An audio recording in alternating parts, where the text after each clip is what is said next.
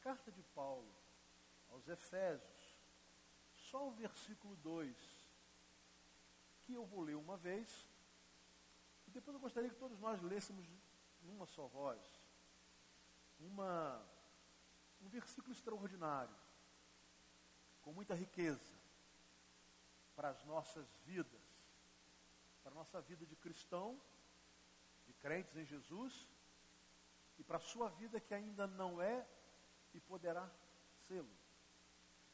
Um versículo simples, uma, uma saudação, um desejo sincero,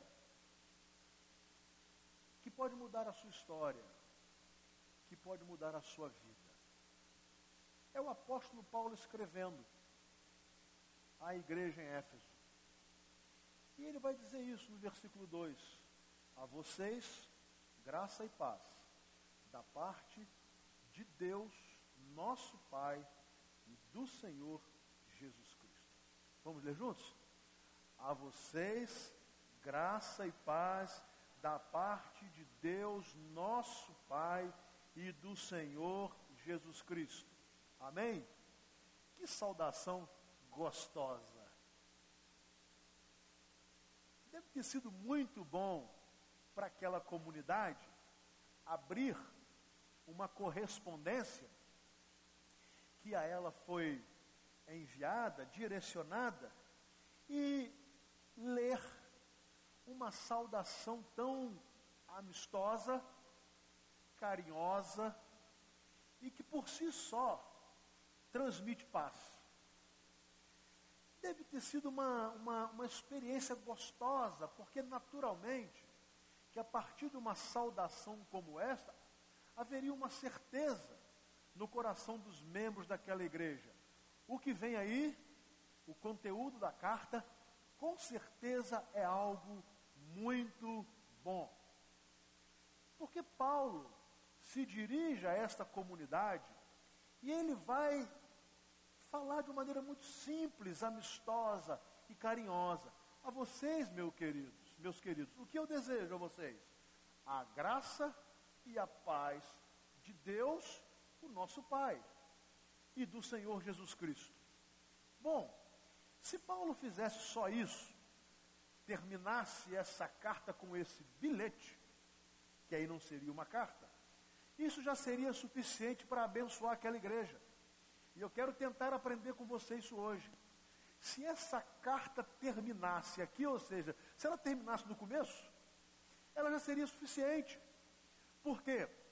Se o desejo do apóstolo Paulo se cumprisse na vida daquela igreja, só com essa introdução, aquelas pessoas seriam imensamente felizes, abençoadas, ajustadas, realizadas. Por quê?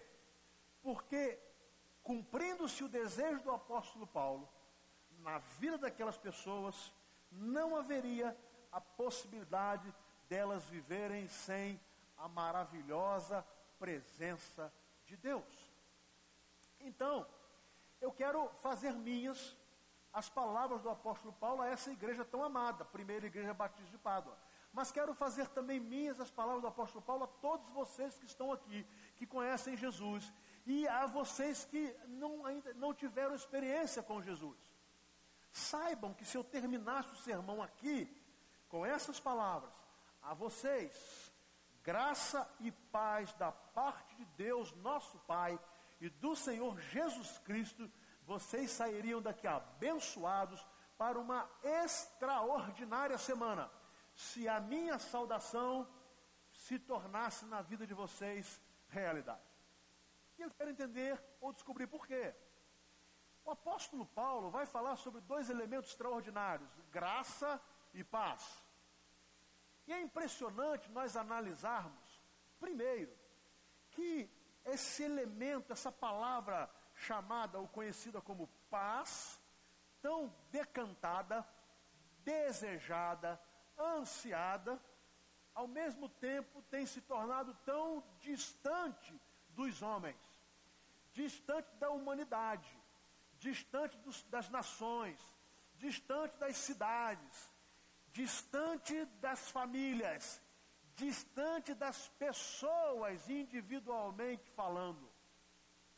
A tão desejada paz, esse sentimento gostoso que traz contentamento e tranquilidade e um sentimento de segurança que todos nós queremos, tem sido cada vez mais difícil de ser alcançada.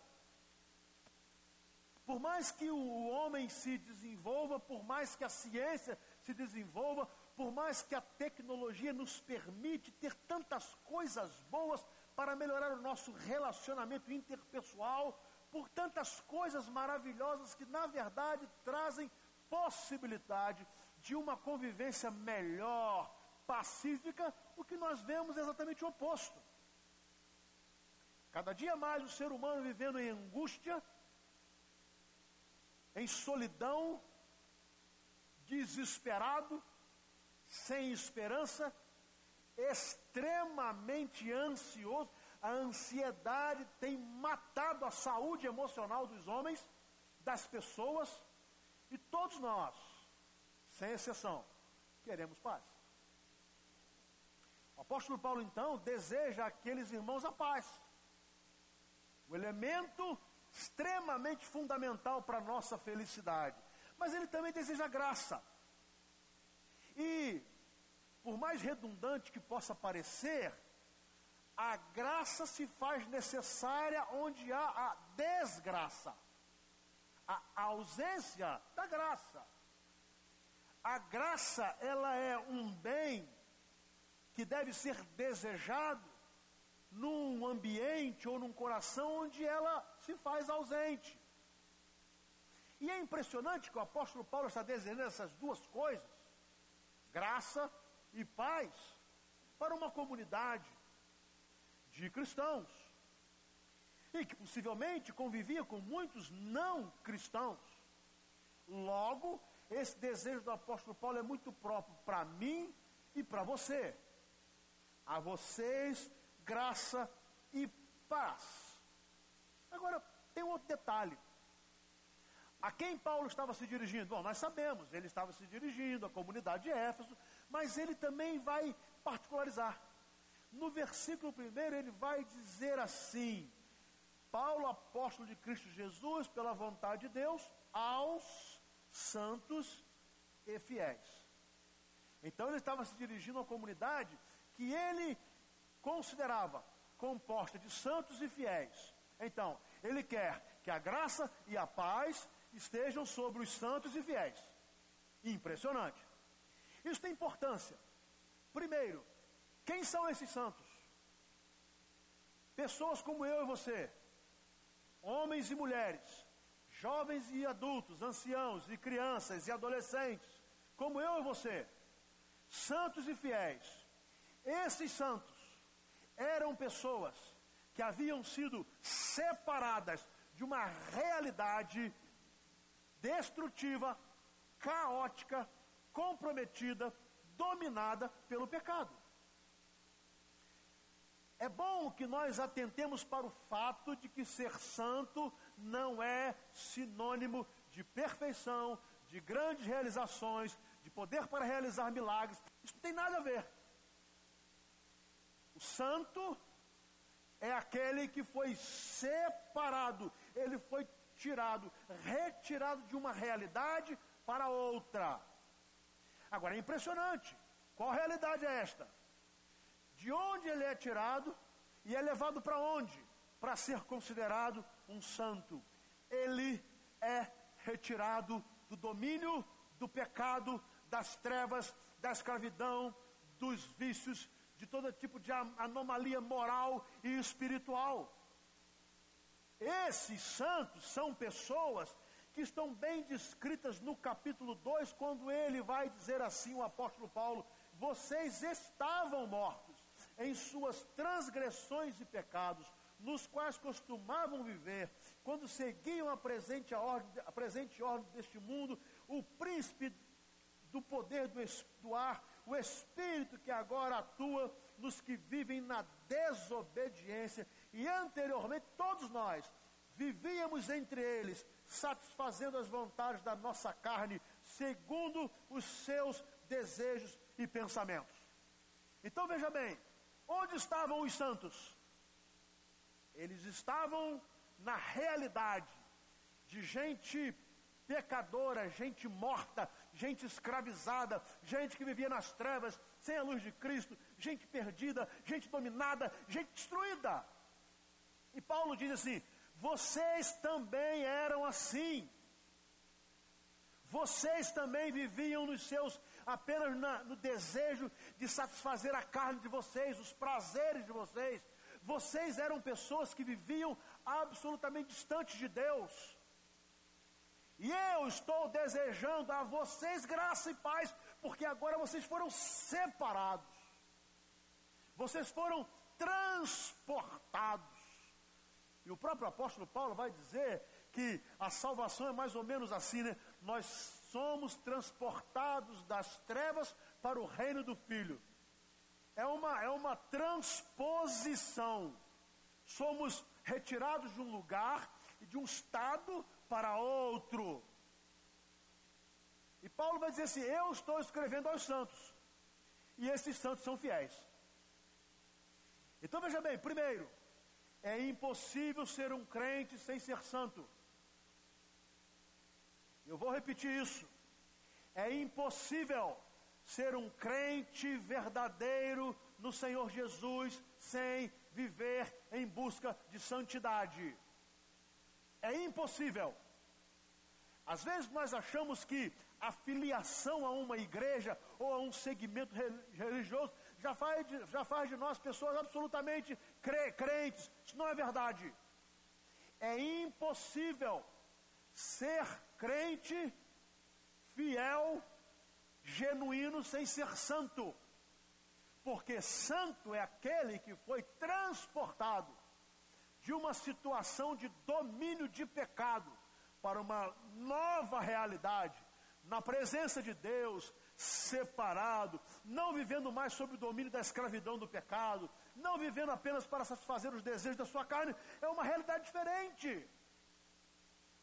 Não, é possível ser membro de igreja sem ser santo. É possível ser batizado sem ser santo. É possível tomar a ceia do Senhor ser, sem ser santo. É possível cantar e pregar sem ser santo. Mas é impossível ser um verdadeiro crente em Jesus sem ser santo. É impossível. Quem vive na prática do pecado, do domínio do pecado, ainda que esteja numa igreja, não é crente. Engana-se a si mesmo. E Paulo então vai dizer a vocês santos e fiéis, porque é óbvio, é preciso fidelidade, fé, crença de que alguém pode nos tirar do domínio das trevas do pecado para uma nova realidade. É preciso acreditar que alguém pode fazer isso, alguém ou alguma coisa. É preciso ser fiel, é preciso crer, é preciso viver e pagar o preço por essa fidelidade, porque foi um presente. Eu estava morto, agora vivo. Eu estava perdido, agora fui achado. Eu estava nas trevas, agora estou na luz. Eu estava condenado, agora sou justificado. Para que isso aconteça, eu tenho que crer. Agora é lindo, né? Crer em quem? Ou em que? Paulo disseca isso de uma forma extraordinária. Ele vai dizer aos santos e fiéis em Cristo Jesus. Qualquer segmento religioso, ainda que denominado cristão, que não tenha Jesus Cristo no início, no centro e no fim, é um engodo, é uma mentira, porque não há a menor possibilidade de alguém ser santo, separado, arrancado das trevas e transportado para a maravilhosa luz, se não for por sua fé em Jesus Cristo. Se não for tão somente por uma genuína fé em Jesus Cristo, aquele que proporcionou ou possibilitou essa transposição. Eu era um homem morto e condenado escravizado. Agora eu sou um homem livre. E eu sou livre em Cristo Jesus. Como a canção que ouvimos. Ele me tocou, ele me tocou, ele me tocou. E quando ele me tocou, tudo mudou em minha vida. Amém? Por isso, Paulo se dirige a um grupo seleto. Ele diz: aos santos e fiéis em Cristo Jesus. A vocês eu desejo a graça e a paz. Agora, é impressionante que, e eu já disse isso, que a graça é necessária onde há desgraça. Ora, como eu posso ter as minhas mazelas, os meus pecados, os meus vícios, toda a minha concepção de mundo pecaminosa, os meus desenfreados desejos, os meus pensamentos tortuosos e muitas vezes as minhas práticas pecaminosas, como eu posso ter tanta coisa má e tão poderosa sendo arrancada da minha vida? Eu poderia pensar assim: eu seria uma boa pessoa. Eu procurarei ser um homem honesto, eu procurarei ser um homem do trabalho, eu procurarei ser um bom pai, uma boa esposa, eu procurarei ser um filho é, obediente, eu procurarei ser uma pessoa olhando para a necessidade alheia e ajudá-las e eu conseguirei.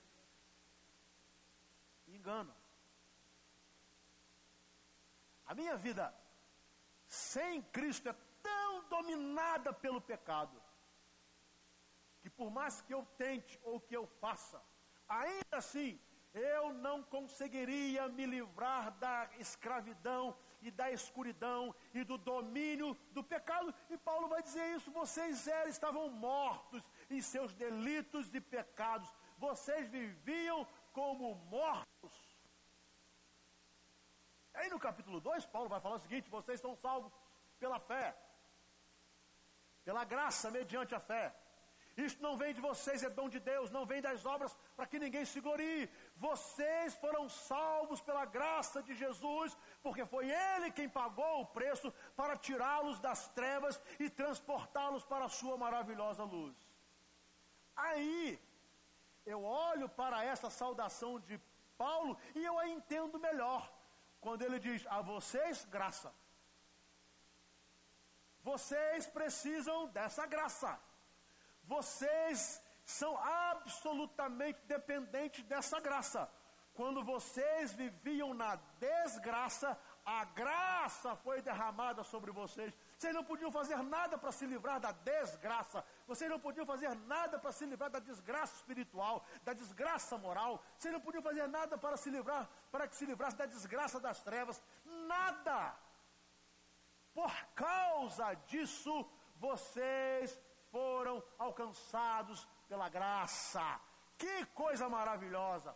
O que Paulo está dizendo é o seguinte: ele quer dizer a você, se você ainda não tem Jesus Cristo, a sua fé em Jesus como seu único Salvador, você ainda vive na desgraça espiritual, ainda vive sob a condenação, ainda vive sob o juízo de Deus, ainda vive para satisfazer os seus desejos os desejos da sua carne, ainda vive obedecendo ao Deus desse século, o diabo que tenta te destruir, tirar você de você qualquer possibilidade de luz. Então, se há alguém aqui, se você está aqui sem ainda ter manifestado a sua fé em Jesus Cristo, você ainda está nesse tempo da desgraça e precisa da graça de Deus. Então, eu desejo a você a graça de Deus sobre a sua vida. Amém, meus irmãos?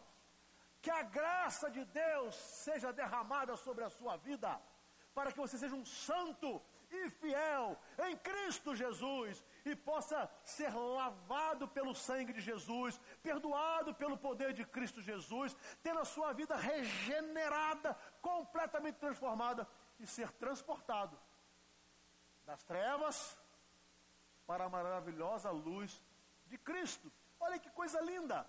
O apóstolo Paulo vai dizer: vocês são santos e fiéis, a graça de Deus esteja sobre vocês. Não há nenhum ser humano que não precise da graça de Deus. Que não dependa para ser transformado, para ser perdoado, para ser curado da destruição que o pecado proporciona, porque o pecado mata. Mata a sua vida, mata a sua alegria, mata a sua paz, mata o seu contentamento, mata, destrói. Então é a graça de Deus, esta, que Paulo está desejando aos santos e fiéis, que pode transformar a sua vida. É graça. Agora é impressionante que ele deseja a graça e a paz. Ele quer a graça e a paz. Que paz. Lá no Evangelho de João, capítulo 14, versículo 27, Jesus vai dizer assim: Eu vos deixo a paz. A minha paz.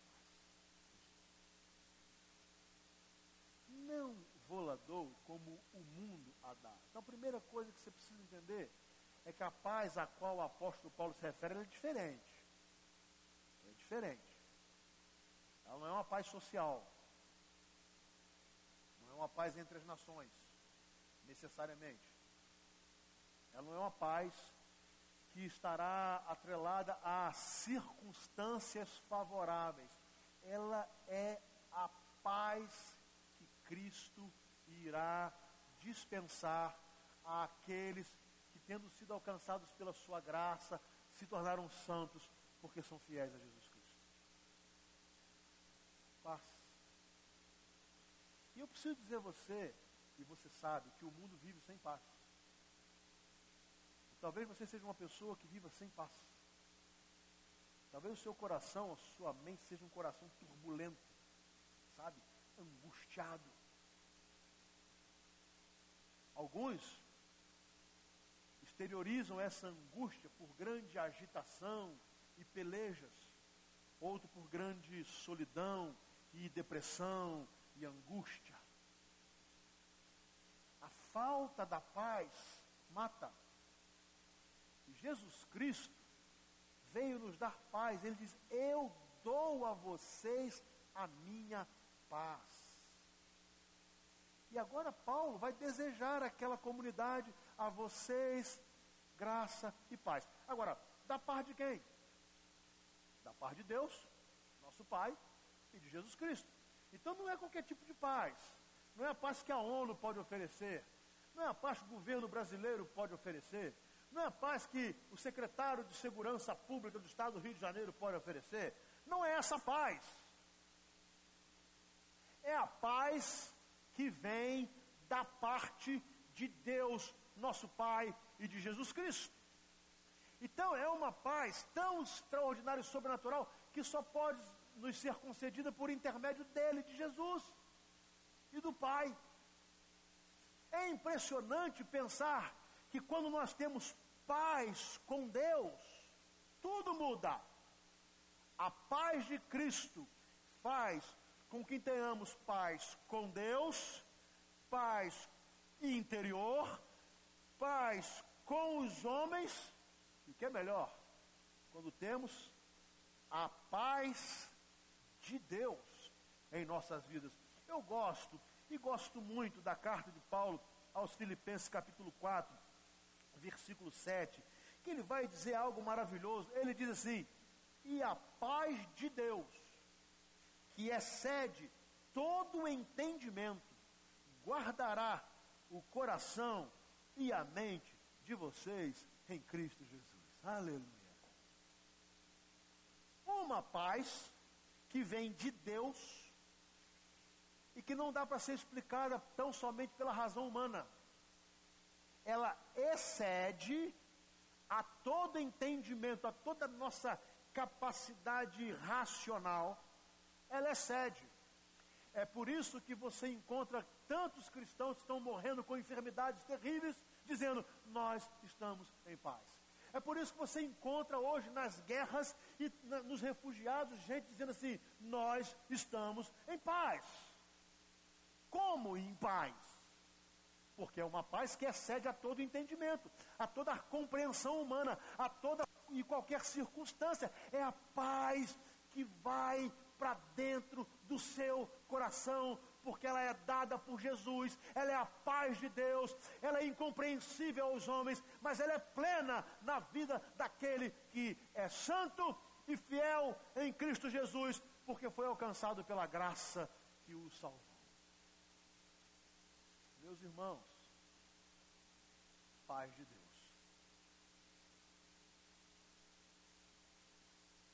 É o toque de Jesus. É uma é um toque sublime, generoso, cheio de graça, porque olha para você e para mim, para as nossas imperfeições, para a nossa pecaminosidade, para nossa mente e coração que muitas vezes estão completamente sujas. E essa graça nos é oferecida exatamente por não merecermos e não podemos fazer nada para obtê-la. Então ela nos é doada, graciosamente concedida pelo amor de Deus que está em Cristo Jesus, que vai entrar no nosso coração e nos dar paz. Sabe, irmão, amigo, o homem está num tremendo estado de conflito. A humanidade está em estado de angústia, de conflito. Não se satisfaz com nada. Sempre em busca de mais alguma coisa. Agora eu serei feliz. Agora eu serei feliz. Agora eu estarei contente. Agora eu estou completo. Agora eu consegui. No dia seguinte, a insatisfação já inundou o coração. Não é assim? É a falta da paz de Deus. E olha, que coisa linda, porque a Bíblia diz, Paulo diz que ele deseja a graça e a paz da parte de Deus, guarde isso, nosso Pai. Não é de um ser religioso, não é de um Deus que está lá em cima com os seus súditos subservientes aqui embaixo. Não é de um Deus opressor que impõe a sua vontade a, é, a, é, a despeito de qualquer sentimento humano. Não. O texto diz que a graça e a paz vem da parte de Deus. E que esse Deus é nosso Pai. Bíblia chega a dizer que nós podemos chamá-lo de papai. Aba, pai. Paizinho, querido. Você já imaginou isso? Essa relação de proximidade, de intimidade entre pai e filho. Essa relação linda que Deus nos deu o privilégio entre pai e filho, mãe e filha, de um relacionamento íntimo, de um tratamento informal cheio de carinho, de amor e de respeito, Deus nos oferece isso. Um Deus amoroso, bondoso, um Deus que se permite chamar de paizinho querido. Que coisa maravilhosa. Aí certa vez João Calvino disse o seguinte: o filho de Deus se tornou filho do homem para que os filhos dos homens se tornassem filhos de Deus. Aleluia. Aleluia. O Filho de Deus se tornou filho de, do homem, para que eu e você, filhos de homens pecaminosos, limitados, também destruídos por, pelo pecado, pudéssemos sermos considerados filhos de Deus. É aí que o apóstolo João vai dizer no seu evangelho, no primeiro capítulo. Ele veio para o que era seu, mas os seus não o receberam. Mas a todos quantos receberam, deu-lhes o poder de serem feitos filhos de Deus. aos que crerem no seu nome. A notícia que eu posso dar é o seguinte: é só no cristianismo em que o súdito ele se torna filho. É só no evangelho em que o seguidor de uma divindade, ele não é apenas subserviente, ele não é apenas um fraco que morre de medo do seu Deus, de ser punido, de ser condenado. Não, ele, ele se torna filho, ele é tratado como filho. Esse Deus também é nosso Pai. Pai que ama, Pai que ensina, Pai que corrige para abençoar. Que coisa extraordinária é o Evangelho, meu querido. É sobre esse Deus que Paulo está falando a vocês, graça e paz da parte de Deus, o nosso Pai. O nosso Pai. Só que tem uma coisa: você recebe a graça e a paz da parte de Deus, que pode ser o seu Pai, somente por intermédio de Jesus Cristo. É o que o texto está falando. Da parte de Deus, nosso Pai, e do Senhor Jesus Cristo. Sabe, eu não quero, eu, ser, eu não quero complicar as coisas, minha intenção é sempre simplificar. Mas eu gostaria que você entendesse isso e com isso eu quero concluir. Primeiro, nosso estado natural é um estado de pecaminosidade. Nós somos pecadores. Aí Paulo diz que nesse estado nós estamos mortos nos nossos delitos e pecados. É por isso que o pecado destrói a sua vida, a sua saúde, destrói o seu casamento, destrói a vida com seus filhos, muitas vezes destrói a sua profissão, destrói a sua vida financeira, destrói você. O pecado destrói. Muitas das suas aflições são geradas, ocasionadas porque há o domínio do pecado. Há casais que estão se separando porque o pecado está reinando ali. Há filhos que estão se destruindo pelas drogas porque o pecado está reinando ali. Há jovens que estão acabando com a juventude abençoada que Deus está dando, não guardando o corpo, não se preparando para a vida porque o pecado está reinando ali. Há gente que está sofrendo emocionalmente, está profundamente angustiada porque tem um pecado que está reinando ali. Há pessoas que gostariam muito de largar os seus vícios, mas não conseguem porque o pecado não podem ver um copo de bebida, um cigarro de maconha, uma pedra de crack, ou seja lá o que for, querem, sabem que faz que faz mal, sabe que não é bom, mas tem um pecado. Tem um pecado. Então o nosso estado natural é este: pecado, dominado pelo pecado, escravizado pelo pecado, destruído pelo pecado. Mas Deus não nos fez para isso. Deus nos fez, nos fez para sermos santos, separados. E Ele nos tira desse estado aqui,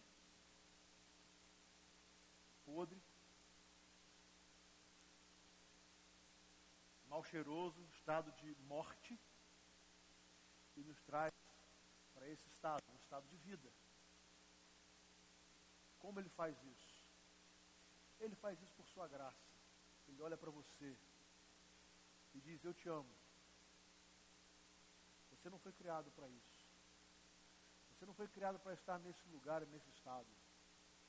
Você foi criado para ter vida e vida em, vida em abundância. Então, por um ato gracioso meu, eu te ofereço Jesus. Quando você recebe Jesus na sua vida, você recebe a paz tudo que você buscava para preencher o vazio do seu coração e não conseguia, agora você vai encontrar. Porque a paz de Deus, que excede todo entendimento, brotará no coração de vocês. Meus irmãos, amigos, esse é o Evangelho. Essa coisa doce